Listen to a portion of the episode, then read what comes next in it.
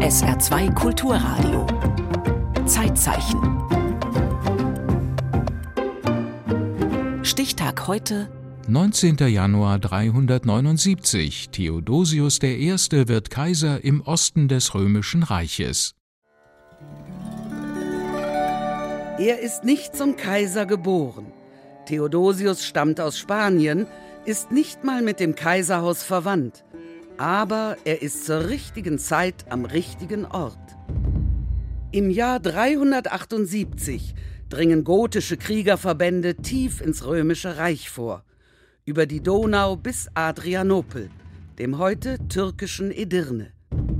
Die Römer erleben einen Schock. Nämlich mit der Schlacht bei Adrianopel, die sich sehr tief in das römische Gedächtnis einbrannte. Professor Felix Meyer ist Althistoriker an der Universität Zürich. Bei dieser Schlacht am 9. August 378 unterlag das römische Heer unter dem Kaiser Valens, der für die östliche Reichshälfte zuständig war, einem gotischen Kriegerverband. Eine katastrophale Niederlage für das erfolgsverwöhnte römische Heer. Das war kein 0 zu 1 oder 0 zu 2, das war wirklich ein 0 zu 6. Vor allen Dingen deshalb, weil nicht nur ein Großteil des Heeresaufgebots dabei verloren ging, sondern auch viele hohe militärische Offiziere und der Kaiser selbst zu Tode kamen. In diesem Moment schlägt die Stunde des Theodosius. Am 19. Januar 379 wird er zum neuen Kaiser der oströmischen Reichshälfte ausgerufen. Wie es dazu kam, ist bis heute unklar. In der Schlacht von Adrianopel ist er jedenfalls nicht dabei. Nein, er war nicht dabei.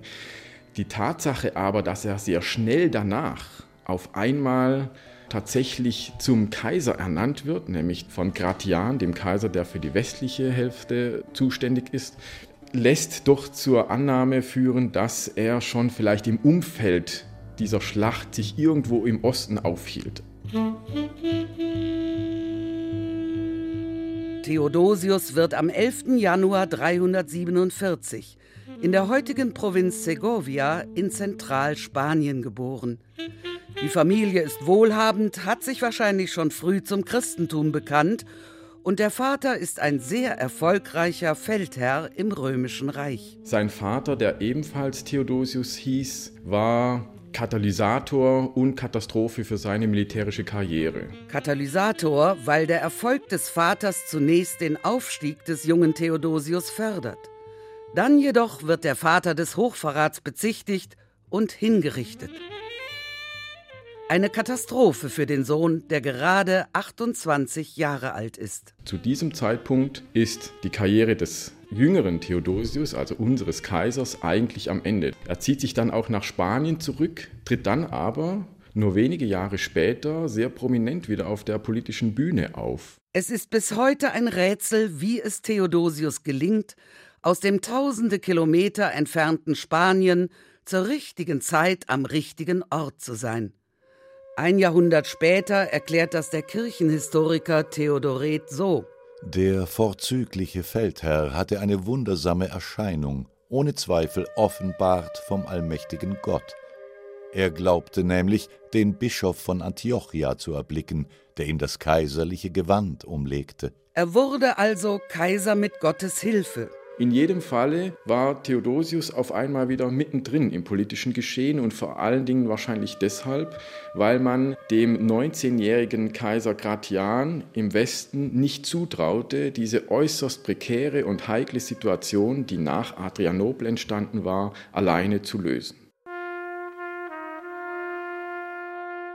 Denn immer noch sind die siegreichen Goten im Reich ein Riesenproblem für den neuen Kaiser. Dort gelang es Theodosius mit einer recht unkonventionellen Weise, nämlich mit Friedensverträgen, die Goten schließlich von Konstantinopel fernzuhalten. Friedensverträge.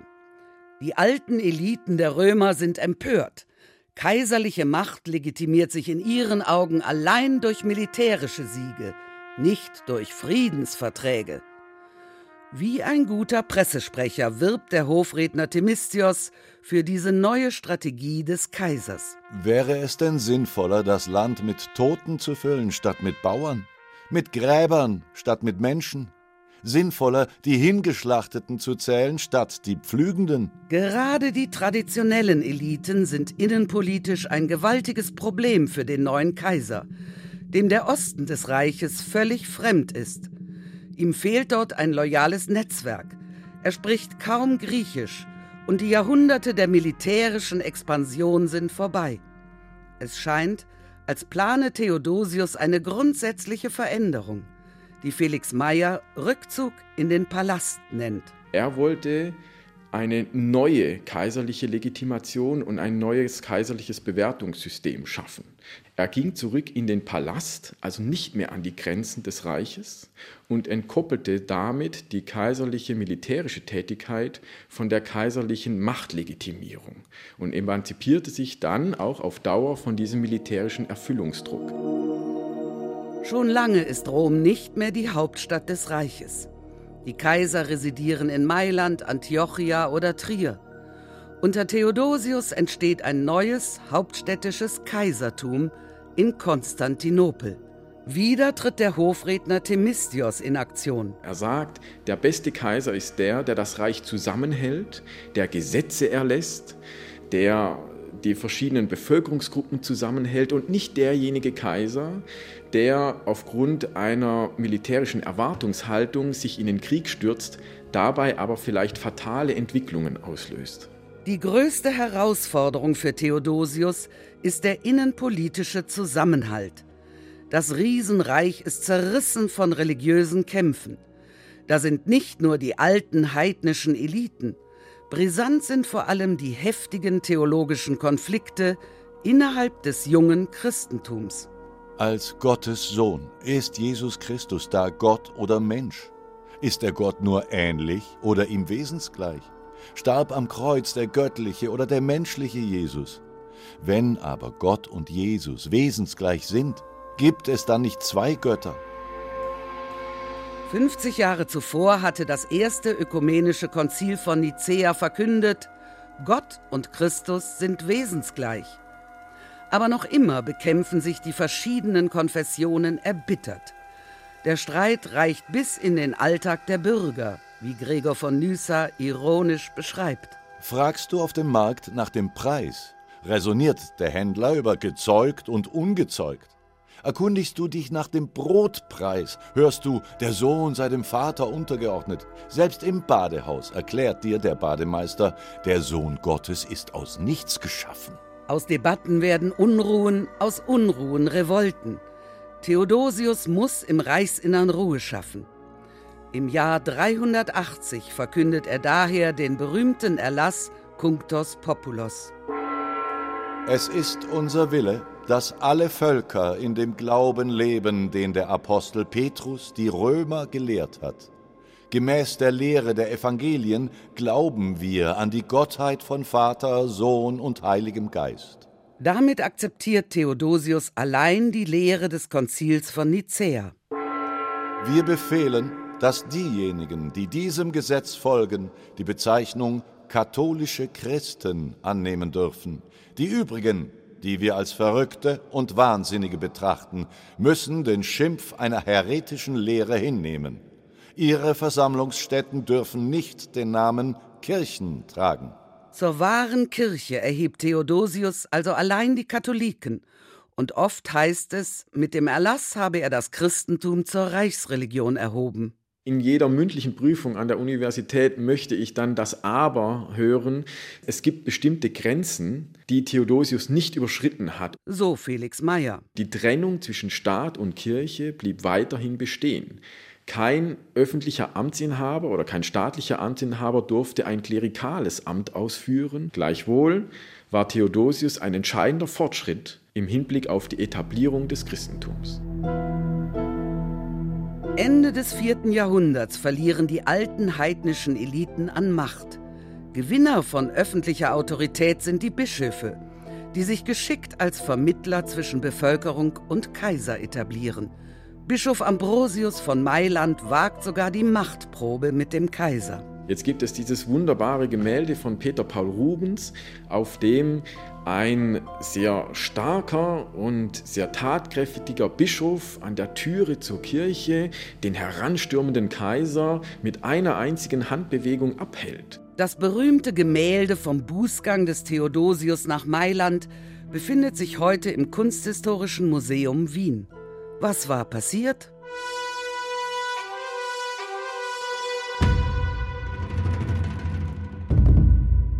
In Thessaloniki ließ der Kommandant der Stadt einen populären Wagenlenker verhaften, angeblich wegen Homosexualität.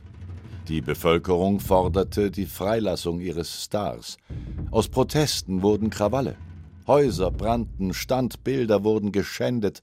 Der Kommandant fiel einem Lynchmord zum Opfer eine nicht hinnehmbare Revolution gegen einen öffentlichen Amtsträger. Theodosius verfügt sofort, dass eine Vielzahl der Einwohner von Thessalonika hingerichtet werden soll. Wenig später nimmt der Kaiser den Befehl zur Hinrichtung zwar wieder zurück, aber die Militärs in Thessaloniki schaffen eigenmächtig Fakten. Aus Rache für ihren Anführer richteten sie unter der Bevölkerung ein grausames Blutbad an. Stunden währte das Gemetzel, raffte Schuldige wie Unschuldige dahin. Von 7000 Toten ist die Rede. Für das Massaker verlangt Bischof Ambrosius von Mailand öffentliche Buße vom Kaiser und verweigert ihm den Zutritt zum Gottesdienst. Diese Szene hat Rubens später als Sieg der Kirche über die weltliche Macht auf Leinwand gebannt. Und tatsächlich, zwischen dem Kaiser und Ambrosius beginnt damals ein machtpolitisches Ping-Pong. Und wenn er gegen Theodosius öfters intervenierte, war das für ihn die perfekte Bühne, um seine Macht auch gegenüber dem Kaiser darzustellen. Jetzt könnte man sagen, dass das ein Autoritätsverlust für Theodosius darstellen würde, war es aber de facto wohl nicht. Der Althistoriker Felix Meyer sieht es eher als klassische Win-Win-Situation. Man geht immer davon aus, dass es sich in dieser Auseinandersetzung zwischen diesen zwei Alpha-Tieren um einen bösartigen Konflikt mit hinterhältigen Winkelzügen und Manövern handelte. Aber wenn man auf die taktischen Konsequenzen schaut, wird sehr schnell deutlich, dass beide davon profitierten. Ambrosius kann sich als moralische Instanz inszenieren, Theodosius hingegen kann ohne Gesichtsverlust den unterschiedlichen Erwartungen des Volkes gerecht werden. Es ist nicht verwunderlich, dass ein Mensch Fehler begeht.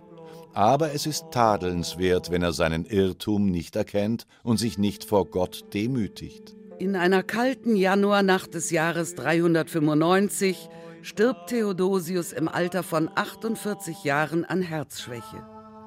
Undurchdringlicher Nebel zieht von der Poebene Norditaliens bis zur Kirche in Mailand, in der Bischof Ambrosius die Leichenrede hält. Der Schmerz hat mich im tiefsten Innern getroffen. Ich habe den Mann geliebt, der demütig war in seiner Macht. 16 Jahre ist Theodosius Kaiser des römischen Reiches.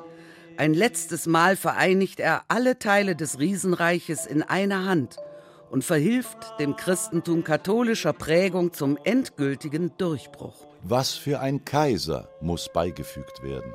Fromm, barmherzig, glaubensstark.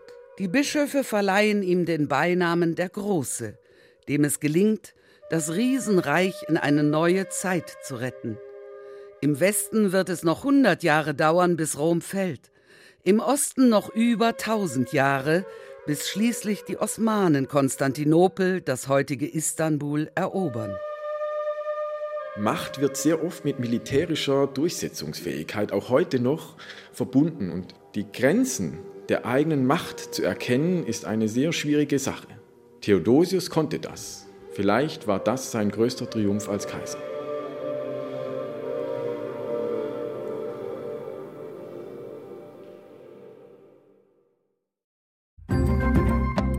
Im Zeitzeichen erinnerte Martha Heimbach an Theodosius I., der am 19. Januar 379 Kaiser im Osten des Römischen Reiches wurde. Zeitzeichen am Montag über den schwedischen Schriftsteller und Dichter August Strindberg.